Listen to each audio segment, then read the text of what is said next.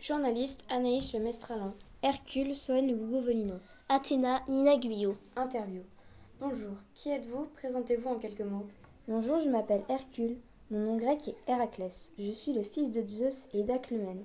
Je suis un demi-dieu romain. Je suis connu pour ma force et les douze travaux que j'ai accomplis.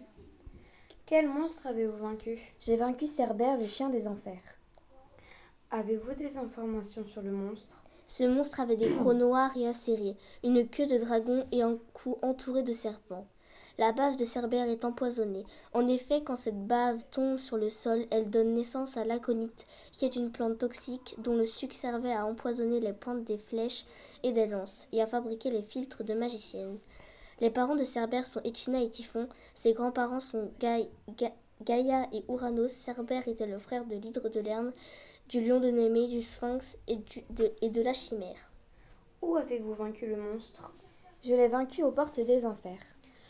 Vous êtes allé en enfer Quel courage Comment avez-vous vaincu ce monstre J'ai dompté Cerbère sans armes comme m'avait demandé Hadès. Je lui ai serré le cou très fort et comme il, de- et comme il s'étouffait, il a cédé, grâce à l'aide d'Hermès et d'Athéna jusqu'au Styx. Waouh, quelle force Qu'est devenu le monstre J'ai emmené Cerbère à Tyrinthe et Eurysthée m'a ordonné de rapporter Cerbère aux enfers. Merci pour ces renseignements.